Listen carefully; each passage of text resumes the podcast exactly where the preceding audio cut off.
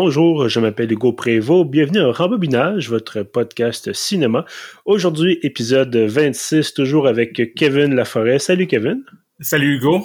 Alors, j'espère que tu vas bien et j'espère que tu es prêt à avoir peur, en fait, peut-être un peu, un peu de tension, euh, parce qu'évidemment, c'est la deuxième partie de notre spécial Halloween. Euh, si vous avez manqué la première partie, on vous invite évidemment à écouter l'épisode 24 sur The Exorcist. Euh, mais aujourd'hui, tel que convenu, on a pris un film un peu plus contemporain, en fait tout à fait contemporain, un film qui est sorti cette année. Qu'est-ce qu'on a vu cette semaine, Kevin? C'est The Wolf of Snow Hollow effectivement The Wolf of Snow Hollow, réalisé par euh, Jim, Cummings. voilà, pardon. Également scénarisé par Jim Cummings et mettant en vedette Jim Cummings. Alors, euh, je pense que c'est le film de Jim Cummings. Exactement. euh, Jim Cummings, d'ailleurs, qui a, euh, en fait, certainement en tant que, que, que réalisateur, une, courte liste de, projets euh, à son actif. Bon, je pense qu'il a commencé euh, son, travail derrière la caméra en 2015 seulement, et comme producteur, et petit à petit, là, je pense que The Wolf of Snow c'est son troisième film comme réalisateur. Moi, je l'ai découvert il y a deux ans. Euh, il y avait un film au FNC qui était présenté qui s'appelle Thunder Road que j'avais beaucoup aimé à l'époque. Effectivement, Thunder Road, donc 2018, comme tu disais, euh, tiré d'un court métrage du même nom, d'ailleurs, sorti en 2016. Et euh, dans les deux cas, Jim Cummings est à la fois réalisateur, scénariste euh, et acteur. ouais. Et acteur, effectivement. Et, et je t'avoue que euh, en regardant, bon, j'ai pas été voir nécessairement le. En fait, je pense que oui, j'ai écouté une bonne annonce de, de Wolf of Snow Hollow. J'ai vu que c'était sorti. Euh, et je, t'avoue que là, sur le coup, en voyant, en regardant la liste des acteurs, puis en voyant qu'il y avait pas tant de gens, c'est sûr qu'on va pas choisir un film, toi et moi, en se basant seulement sur est-ce qu'il y a des vedettes dedans. Euh, mais quand on voit un film qui est pas, il y a pas beaucoup de publicité, bon, évidemment en temps de pandémie, ça change un peu les règles, mais un film qui est pas beaucoup publicisé, avec des gens qui semblent pas excessivement connus. Euh, moi, je, je, fais toujours preuve de prudence, c'est-à-dire ça peut être soit euh, quelque chose de, de, une belle découverte, euh, ou euh, ça peut être quelque chose comme un navet. Euh, euh, tu vas me dire que d'avoir des grands noms, c'est évidemment pas une garantie d'avoir un bon film, mais bon, généralement, le film va être au moins peut-être passable ou bon. Euh, tandis que là, évidemment, c'était pour moi en tout cas un coup, euh, euh, un coup de dé. Et je dois dire, ben écoutez, je, suis déjà un peu gâché, ben pas gâché la sauce, mais je dois déjà dire que moi, j'ai franchement beaucoup aimé mon expérience. j'ai écouté ça hier soir et je me disais, je pense que j'en avais parlé durant l'épisode sur The Exorcist, disant euh, j'ai un peu peur des, des films d'horreur et euh, je me disais bon, je prends une chance si vraiment c'est un film d'horreur, horreur avec des, des jump scares et tout ça, est-ce que je vais mal dormir? Finalement, euh, j'ai très bien dormi. Ah, et ça ne veut pas dire que c'est pas un film qui n'a pas de tension ou quoi que ce soit. Euh, mais bref, c'est très très bon film. Euh, mais bon, évidemment, avant d'aller dans le, l'évaluation comme telle. je voudrais rebondir sur ce que tu dis sur le fait que ce soit un film qui n'a pas d'acteurs connus vraiment. Oui, oui, excuse-moi, écoute, je vais peut-être un peu vite en, en affaires. Oui, ça sera pas long, mais euh, ce que je trouve intéressant avec le cinéma de genre, c'est que c'est un cinéma qui est capable de rejoindre un certain public, un public assez spécialisé de fans de genre, qui vont regarder plein de films. Fantasia, c'est le meilleur exemple que il y a des films qui font salle comble avec des films complètement inconnus, mais juste sur la base de la prémisse ou du fait, mettons, que c'est un film d'horreur, que c'est un film de monstre. Il y a un public pour ça qui, qui recherche pas nécessairement un gros budget hollywoodien puis des vedettes, tu sais. Oui, je suis tout à fait d'accord. Puis on a eu, toi et moi, je pense, d'excellentes, euh, d'excellents moments cinématographiques à Fantasia et ailleurs. Euh, puis c'est toujours intéressant. C'est un peu ma, ma philosophie en général quand il est question de, culture pour, pour Pieuvre, notamment. Euh, on découvre des choses. Oui, ça m'est arrivé euh, au cinéma comme ailleurs d'avoir des, des films qui étaient des événements qui étaient ordinaires, qui étaient peut-être même mauvais, en tout cas selon moi, bien sûr. Mais euh, comme je disais à Fantasia, des fois on essaie quelque chose et euh, autant il y a des films qui sont il y a un gros, gros hype, si je peux m'exprimer en, anglais, là, un gros buzz autour du film, puis finalement on se rend compte que hein, c'est un petit peu ordinaire. Autant pour avoir justement des, des films comme euh, bon comme celui qu'on a aujourd'hui. Euh, je regarde, euh, bon, évidemment, encore une fois, c'est temps de pandémie, mais selon Wikipédia, le film a été lancé dans 112 salles de cinéma et a fait en bas de 100 000 dollars dans son premier week-end. Euh, mais c'est ça, il n'y a, pas beaucoup de cinémas qui sont ouverts. Puis, euh, Effectivement. comme je, au Québec, euh, je pense pas qu'il y a nulle part qui a joué en salle. Hmm. Mais, mais bon, budget de 2 millions de dollars pour ce film-là. bon, on verra si les, les, les, les producteurs tout ça considèrent que c'est raté ou c'est réussi. Mais effectivement, sur le plan en tout cas critique, je peux déjà dire, moi je pense que tu es assez d'accord avec moi là-dessus, que c'est un très bon film. Oui, absolument. Et donc, ça peut vous encourager, euh, chers auditeurs, à tenter l'aventure, peut-être d'aller voir justement sortir un peu des, sentiers battus parce que, puis bon, on pourrait faire euh, une discussion, de très très longue discussion là-dessus, mais on aime bien avoir des, des pantoufles culturel, c'est-à-dire euh, ah ben le nouveau Avengers est sorti, le nouveau film Marvel est sorti. Euh, généralement, c'est c'est bon ou même très bon, euh, mais ça reste sensiblement un peu la même chose à chaque fois. Bon, et dans ce cas-ci, on essaie ben, une formule quand même semi-classique, mais que j'ai trouvé qui était extrêmement bien contrôlée, dirigée vers le, la, la, fin qu'on souhaite avoir. Euh, bref, encore, une fois, on aura l'occasion d'en discuter un peu plus après. Euh, suivons nous-mêmes notre formule, si tu veux bien. euh, Est-ce que tu aurais envie de nous résumer un peu le The Wolf of Snow Hollow? Oui, euh, je peux faire ça. Donc, c'est l'histoire d'un policier que on rencontre alors qu'il est dans un, genre de meeting des alcooliques anonymes. Donc, on devine, on comprend ce qu'il dit à son témoignage, qu'il a arrêté de boire, mais il a eu des gros problèmes avec ça c'est vraiment un élément qui va être important dans le film, autant que, comme le titre le suggère, il y a une histoire euh, possiblement de loup-garou, tout ça, autant que c'est vraiment l'étude de ce personnage-là qui, en plus d'être alcoolique, qui est divorcé, qui a un problème de gestion de la colère, il y a une fille de 17 ans avec qui euh, il s'entend plus ou moins bien. Puis c'est ça. Parallèlement à ça, il commence à avoir une série de meurtres dans la petite ville où qui euh, où qui est policier et il enquête là-dessus pour essayer de trouver qui donc euh, tue des... Euh, c'est presque strictement des jeunes femmes mm-hmm. et c'est des meurtres qui sont très sanglants, des meurtres horribles. Et euh, il y a une rumeur qui court que ce serait peut-être un animal, peut-être un animal géant, et donc la théorie du loup-garou. Effectivement, bon, parce que, comme tu disais, le titre laisse entendre euh, que ce soit une bête surnaturelle. Et puis là, moi, bon, euh, on en discutait un peu avant le, avant le début de l'enregistrement. Je te disais qu'en écoutant ça, moi, j'avais vraiment...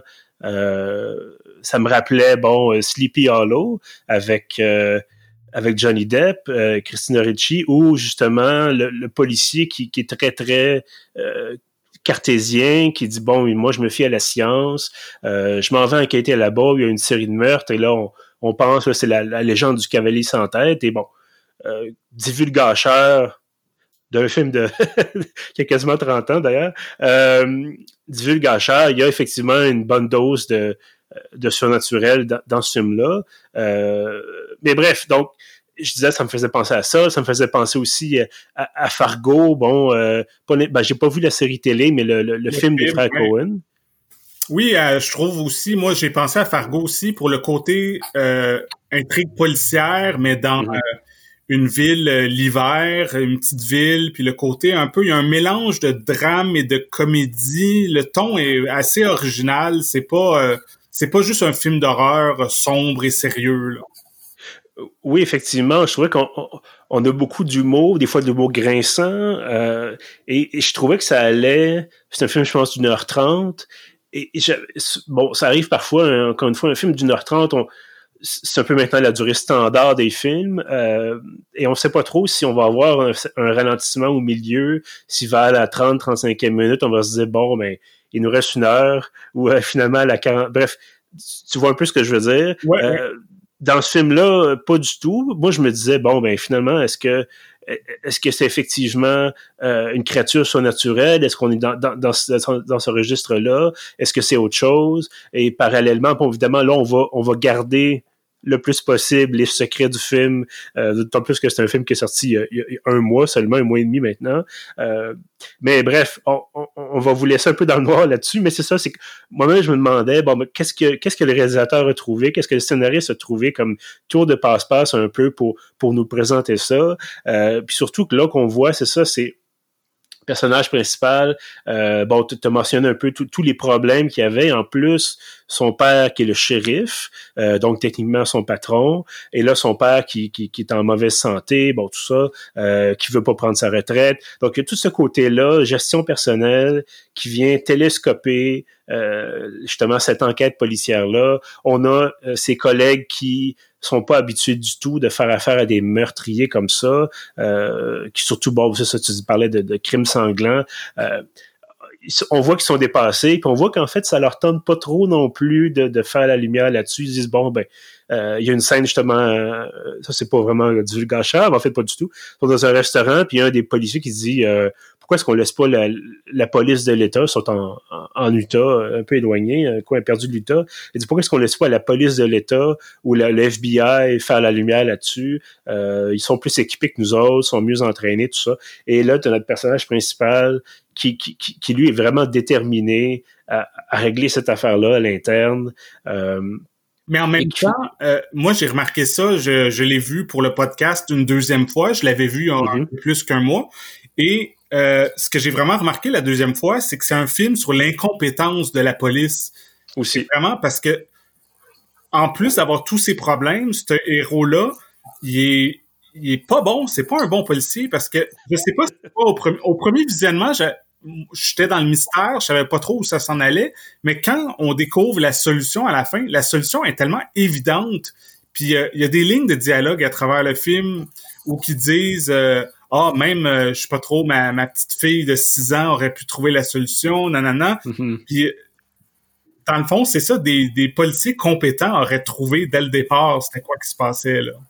Ben, je, t'avoue que quand le quand on a le twist à la fin, euh, ça m'a ça m'a un peu pris de court parce que je me suis peut-être que j'avais pas assez porté attention, euh, mais je me disais bon, ça, ça, a du sens quand on prend du recul. Euh, puis, mais c'est ça, il faudrait que je retourne là, juste vérifier vraiment vraiment de certains de.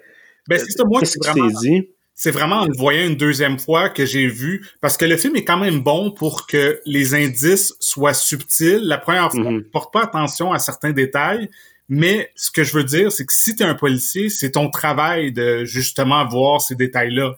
T'es pas en train de regarder un film relax, t'es es supposé de parler à tous les témoins, etc., puis examiner les scènes. Mhm. Puis, mais c'est ça, ça revient au fait que ces policiers-là, euh, non seulement sont pas excessivement compétents, mais ils se retrouvent à un endroit où ces compétences-là ne sont pas nécessaires. Euh, c'est des gens qui sont beaucoup plus habitués à donner des constats d'infraction pour stationnement euh, illégal que d'enquêter, encore une fois, sur un, tueur en série ou en tout cas un tueur qui découpe euh, ses victimes en bon bref. Ouais, c'est mentionné un, moment une bête sauvage. Il mentionne qu'il y a un meurtre aux deux ans ou quelque chose du genre dans cette ville-là. Ouais. Donc, c'est ça, c'est soudainement, on a une série de meurtres. Euh, puis encore une fois, est-ce que c'est une créature euh, surnaturelle? Est-ce que c'est quelqu'un, bon, euh, une vraie personne? on garde le suspense, en fait, on garde le suspense jusqu'à la fin. Et bref, ça fait partie effectivement des, des avantages, des, des, des, points vraiment positifs de ce film-là. je trouvais aussi que, bon, encore une fois, c'est, on le disait, là, c'est Jim Cummings qui réalise un film scénarisé par Jim Cummings, mettant en vedette Jim Cummings. euh, mais ceci étant dit, euh, ça aussi, c'est le genre de choses qui se disent, bon, qu'est-ce qui va se passer? Ça va-tu être bon? Ça va être mauvais? Il peut y avoir de ces projets-là où, euh, en anglais, on appelle ça des, des vanity projects. Euh, et d'ailleurs, je pense que l'équipe, bon, je fais un aparté, mais l'équipe de Half in the Bag, le, balado, là, euh, euh, ben, en fait, le, le vidéo euh, sur la chaîne YouTube de, Red Letter Media qui parle de cinéma et qui autres sont spécialisés en série B euh, notamment. Euh, ils tombent souvent là-dessus des gens qui ont décidé de faire leur propre film, de se mettre en vedette dans leur propre film et généralement c'est vraiment nul. donc, donc dans ce cas-ci, je me disais bon le personnage central, c'est le réalisateur, encore une fois, c'est le scénariste. Est-ce que est-ce que ça risque d'être un truc genre regardez-moi comme je suis bon, puis finalement c'est c'est pas regardable. Euh, au contraire, je, je, dois vraiment là j'étais euh, j'étais flabbergasté à quel point c'était bien rythmé, c'était puis on, on sent c'est encore une fois ça c'est pas c'est pas un divulgateur mais on sent au, à mesure que le film avance que le personnage principal est justement il est pas capable de trouver le coupable il est pas capable de résoudre le, crime ou la série de crimes et on, le sent là, dans une spirale descendante avec tous ces problèmes qu'il avait déjà et on, le sent vraiment au bord de la rupture et euh, c'est je trouvais que c'était je, ressentais je, ressentais les émotions de ce personnage-là puis je me dis j'avais vraiment de la compassion même si on dit bon c'est un film sur la compétence de la police j'avais de la compassion pour ce gars-là je le voyais perdre pied peu à peu. Oui oui. Et euh, j'étais comme, j'ai envie de te faire un câlin, c'est vraiment.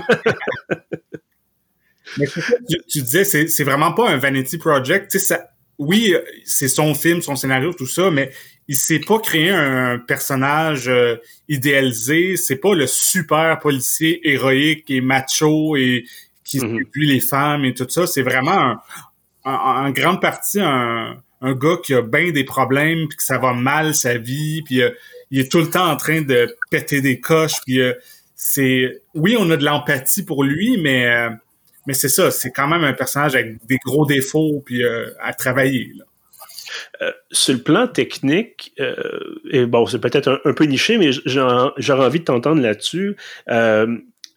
Qu'est-ce que tu as pensé de la qualité de l'image? C'est-à-dire que j'ai l'impression qu'il y avait un certain grain, ça donnait un peu une couleur effacée. Je sais pas ce que tu en as pensé de. Euh, oui, à ce niveau-là, je trouve que c'était une lumière, je trouvais qu'il faisait hivernal. Mm-hmm. L'espèce d'atmosphère visuelle, on sent vraiment qu'ils ont tourné euh, l'hiver puis tout ça. Puis souvent l'air a pas la même euh, à, la caméra, on sent que c'est pas la même chose que mettons tourner en studio au chauffage là. Mm-hmm. Mais c'est ça, mais je trouvais que c'était un peu une couleur. C'est ça, effectivement, bon, l'air hivernal et tout ça, ça a un jeu sur, sur la lumière, mais je, trouvais que c'était quasiment, tu sais, bon, on a, je peux aussi, tu utilises Instagram, par exemple, ou n'importe quelle application photo maintenant, a à peu près 75 000 filtres. Ouais. Et euh, il y en a toujours un qui a l'air de, tu dis, bon, est-ce que c'est la version est européenne où les, toutes les choses vont mal, donc même, même l'atmosphère est déprimée? Euh, mais c'est ça, je trouvais que c'était je trouve que ça ajoutait un peu au côté euh, impuissance un peu des, gens, un peu de la tristesse justement. C'est un film où les, gens sont tristes euh, parce que les choses vont pas bien justement ou parce que euh, finalement c'est une petite ville, euh, il se passe jamais grand chose et il n'y a pas vraiment de, le seul espoir en fait d'améliorer le sort des gens semble être de partir. Mm-hmm. Oui, que comme la fille du policier qui s'apprête à s'en aller au, collège en janvier, donc euh, mm-hmm. elle mentionne à un moment donné que justement elle a juste hâte de s'en aller, d'aller voir d'autres mondes. Oui, effectivement, parce que ça semble être assez limité comme perspective de, socialisation, puis même avec évidemment Internet et tout ça, ça remplace pas les, contacts sociaux. Je pense qu'en pleine pandémie, on, s'en rend bien compte. Euh, mais écoute, c'est ça je faisais, comme je te disais, moi, je suis rentré dans ce film-là en ayant peu ou pas d'attente. Euh, bon, évidemment, moi, ça me rappelait, comme je l'ai mentionné, là, juste le fait d'avoir Hollow dans le dans le titre, ça rappelait euh, Sleepy Hollow. Euh, mais on n'est pas dans on n'est pas dans l'exagération, on n'est pas dans le, le, dans le Burton-esque là de, de, de, Sleepy Hollow, évidemment. et par contre, j'ai aimé, entre autres, bon, le film s'ouvre notamment sur des grands plans de paysages et euh, je trouvais que c'était vraiment intéressant de mettre ça dans un contexte, euh, justement, un contexte de nature, parce que, bon, un film d'horreur, euh, souvent la première chose que les, réalisateurs ou scénaristes vont faire, c'est trouver une façon pour que les communications fonctionnent plus avec l'extérieur. c'est parce que, bon, dans les années 70, les slasher movies, par exemple, c'était facile. Ah, mon Dieu, le téléphone est coupé. ou, ah, mon Dieu, c'est un, chalet dans le bois, donc il n'y a pas de téléphone à la base. Puis aujourd'hui, euh, j'imagine n'importe quel film d'horreur, un peu dans le même contexte, la personne dit Attendez, j'ai, on va appeler la police, j'ai mon cellulaire. Euh, mm-hmm. donc, dans ce cas-ci, évidemment, on, dans une ville, donc les communications fonctionnent. Mais ah, je trouvais que c'est la façon dont c'est présenté, tout ça, on a subtilement une situation où la police semble être livrée à elle-même, en tout cas en partie, euh, mais ben, sans faire le, le, le, sans aller jusqu'à dire bon ben il y a une panne généralisée d'internet ou de la télé ou peu importe. Donc on, on, voit que la situation, les, les meurtres survenus à Snow Hollow font l'objet bon de, de, de, discussions notamment à la télévision. Euh, puis d'ailleurs ça ça m'a ça m'a fait sourire. Puis j'aimerais entendre ton avis sur la question. C'est la vitesse à, laquelle l'opinion publique euh, va, va considérer que c'est un meurtre, par exemple, ou en fait pas un meurtre, mais va considérer que c'est quasiment un meurtre surnaturel, puis un tueur en série, tout ça. Euh, on a quelque chose. bon, on n'évoquera pas une certaine situation dans une certaine université euh, canadienne. Euh, c'est pas du tout le même contexte, mais euh, il y a une rapidité de la, la, société dans n'importe quel cas qui est un peu scandaleux ou choquant ou effrayant, où on a vraiment euh, deux camps, par exemple, qui peuvent se, se créer très, très rapidement et euh, à une vitesse folle, en fait. Ouais, mais c'est aussi, euh, ça peut faire penser avec maintenant, avec les, les complotistes, tout ça, que mm-hmm. on découvre qu'il y a beaucoup de gens qui sont prêts à croire n'importe quoi, là, tu sais, que sûrement que dans la vraie vie, il y a du monde qui croit au loup-garou, là, qui sont comme ah ben oui, c'est ça existe. Euh, je l'ai lu sur internet, j'ai vu une vidéo YouTube. Euh, oui, disons que c'est bon, on n'est pas excessivement là-dedans. Euh, mais quand même, il, y a un des policiers qui croit aux extraterrestres, qui croit aux trucs surnaturels, qui, qui a l'air un peu crédule. Là. Ben, c'est ça, encore une fois, c'est on parle beaucoup des compétences de la police, puis on parle d'une petite ville où les gens, bon, euh, ils font leur travail, mais finalement, ils font leur travail parce qu'ils ont c'est la seule affaire qu'ils peuvent faire, puis c'est l'endroit où ils peuvent travailler. Donc, euh, c'est assez, assez intéressant à voir là, comment, comment tout ça est présenté. Euh, bon, je pense que c'est pas une surprise pour, pour personne. J'imagine que tu recommandes The Wolf of Snow Hollow. Oui, absolument. Puis il y a, quelques éléments de plus que je voulais mentionner. Ben, vas-y, vas-y. oui, euh, on a parlé de, du visuel, tout ça, mais il y a aussi le montage que je trouve extraordinaire, qui a beaucoup de séquences où que on, on, assure la, la chronologie. C'est comme, mettons, on voit le meurtre, mais là, ça coupe après le meurtre, puis ça revient mm-hmm. au meurtre, puis il y a comme un espèce de montage... Euh, croisé, parallèle, qui est vraiment intéressant. J'ai pas vu ça souvent euh, dans des films. Oui, effectivement, une fois que maintenant que tu t'en parles, ça, me revient. Euh, puis oui, c'est ça, c'est bon. Euh, on donne, on donne une impression de simultanéité, mais évidemment, bon, le meurtre va se produire, puis le lendemain, bon, la police va découvrir le corps, quoi que ce soit. Parce que les, les, meurtres se produisent généralement la nuit. donc, mais, mais oui, tout à fait, c'est une très bonne très bonne utilisation un peu de la, technique du montage euh, pour justement améliorer les choses plutôt que ça me fait penser à euh, je sais plus c'était quelle période de film d'action dans les années 90 peut-être au début des années 2000 où euh, un certain film, je pense que est-ce que c'est est-ce que c'est Taken? En tout cas bref il y a un film où l'acteur doit sauter par-dessus une clôture. Il y a quelque chose comme ça 75 plans différents qui durent une demi-seconde chacun puis tu dis, voyons, il saute une clôture. il n'y a pas besoin d'avoir en dessous, vu de ses pieds, de ses fesses, de son dos, de ta, ta, ta. Puis donc. Ben, dans ce c'est moins, exagéré, mais souvent dans les films de Jean-Claude Van Damme, euh, il donne un coup de pied, puis là, il y a trois fois le coup de pied qui est rejoué de différentes angles pour vraiment qu'on voit bien. Oui, ben donc ici c'est c'est pas du tout ça, mais c'est vraiment bien, puis ça crée, porte pas confusion non plus. On est vraiment, on comprend ce qui se passe, puis on comprend que finalement c'est une façon différente de présenter les choses, euh, mais on cherche pas évidemment à, nécessairement mêler le, le, cinéphile. Non, c'est ça. Je pense que c'est euh, peut-être la première fois que ça se produit. Tu te poses la question, ah ok, qu'est-ce qui se passe là, mais tu, comprends rapidement qu'ils font des va-et-vient dans le temps. Euh, puis tu me disais, tu avais peut-être un autre point aussi. Oui, un, dernier point qu'il faut absolument que je mentionne, c'est que moi, j'ai été beaucoup touché par le, le shérif, le, le, père de Jim Cummings dans le film, qui est joué par mhm. Robert Forster, qui est euh, un acteur qui est surtout connu euh, du grand public pour Jackie Brown, ou que c'était comme son film de comeback, mais il avait joué auparavant dans les années 70-80 dans plein de trucs. Puis il est mort en 2019, donc ça c'est son rôle final.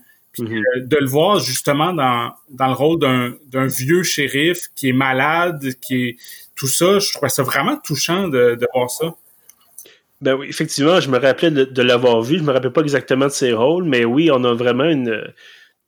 Vraiment cette relation-là entre le père et le fils. Puis euh, de, voir, c'est un peu bon. Euh, moi, je suis chanceux là pour l'instant. Mes parents sont, encore assez jeunes, euh, mais bon, malheureusement, c'est ça. J'ai notamment, j'ai perdu mes, grands-pères l'an dernier, et c'était de voir, c'est ça, cette, diminution la maladie gagnée de la prendre de l'ampleur finalement, puis soudainement, euh, bon, dans, le cas de mes grands-parents, mes grands-pères, effectivement, ils sont, décédés. Euh, mais c'est ça, c'est d'avoir l'impression de...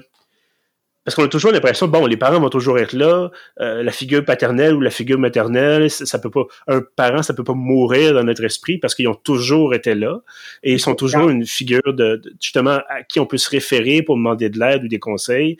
Et là, soudainement, d'être aux prises avec cette disparition progressive ou bon parfois soudaine malheureusement euh, ça donne ça fait mal. On a vraiment quelque chose on perd quelque chose vraiment de, de, de, très important oui oui c'est ça. Moi moi j'ai perdu mon père il y a, il y a deux ans puis c'est comme euh, les relations père-fils dans les films c'est souvent quelque chose qui qui me touche beaucoup justement à cause de ça là, puis euh, que c'est c'est sûr, ça peut changer pour euh, peu importe le, le, spectateur, mais dans mon cas, euh, c'est que c'est une des raisons que j'ai vraiment beaucoup aimé le film.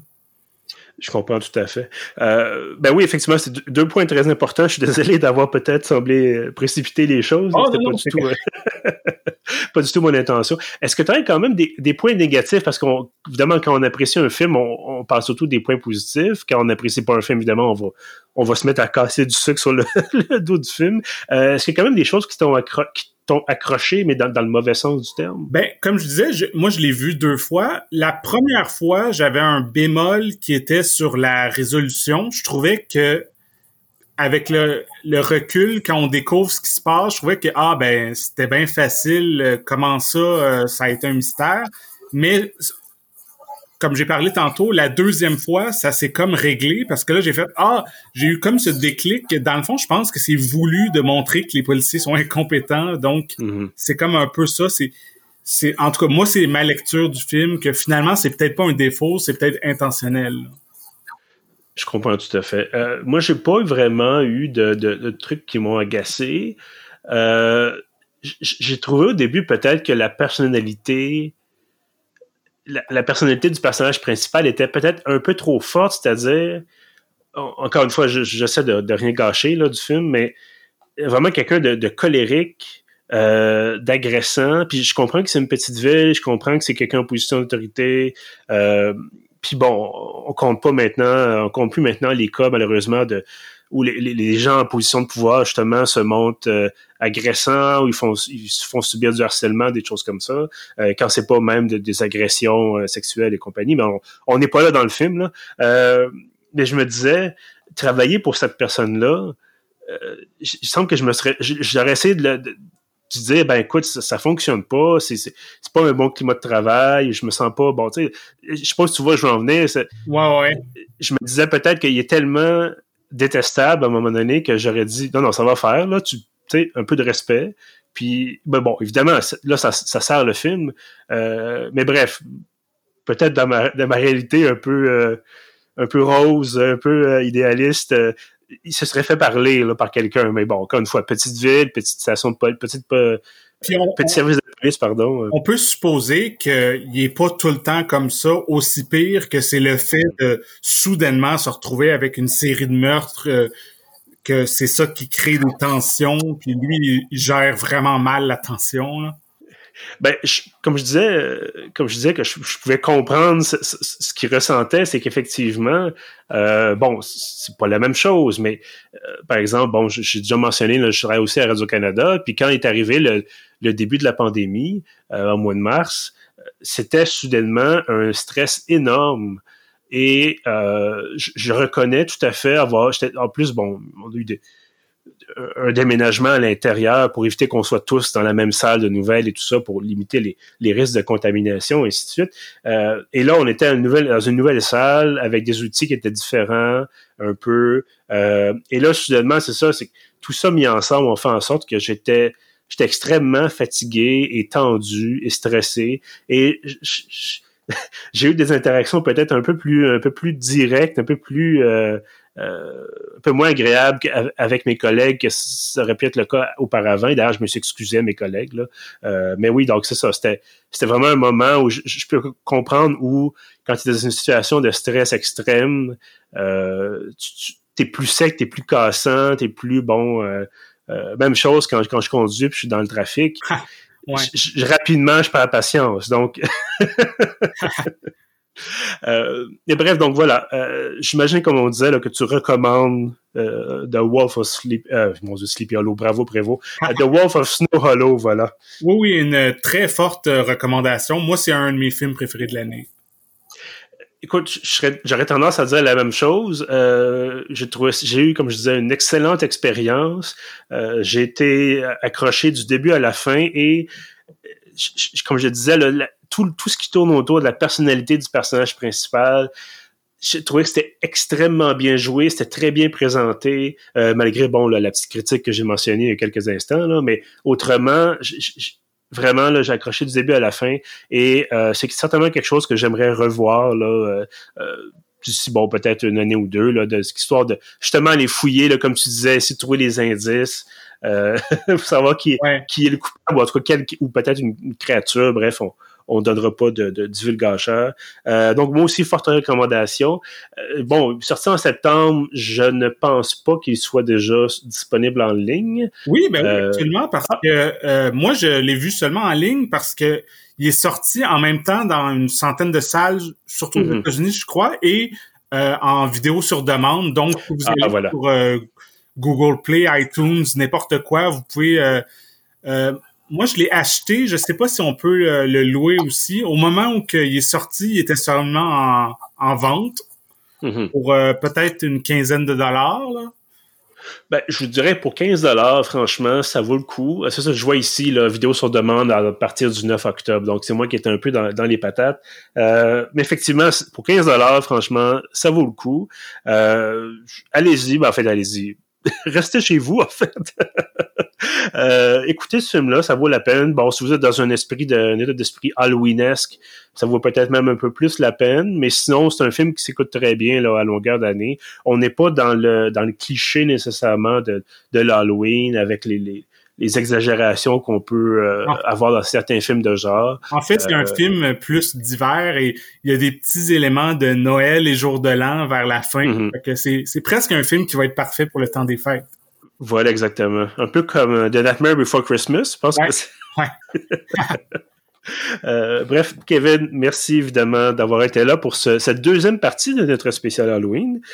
Euh, je pense que c'est quelque chose de, des spéciaux comme ça thématique. Je pense que c'est fort intéressant à faire. Puis bon, j'espère à écouter également. Euh, puis ça certainement qu'on reviendra avec. je pense pas qu'on va avoir un spécial Pâques, mais peut-être d'autres occasions, peut-être film de Noël, euh, peut-être d'autres genres de films euh, pour d'autres occasions spéciales. Euh, d'ici là, encore une fois, merci d'avoir été là. Et euh, à ceux qui nous écoutent, bien entendu, merci aussi d'avoir été au rendez-vous. Vous pouvez trouver tous nos autres épisodes sur pieuf.ca. On est également sur SoundCloud et sur toutes les plateformes de balado. En terminant, je vous invite fortement à vous abonner à l'infolettre hebdomadaire. Tous les samedis matins, vous allez recevoir le meilleur de tout ce qu'on a écrit, présenté, publié, produit, bref, tout ce qu'on a mis en ligne au cours de la semaine. Et je vous dis merci et à bientôt.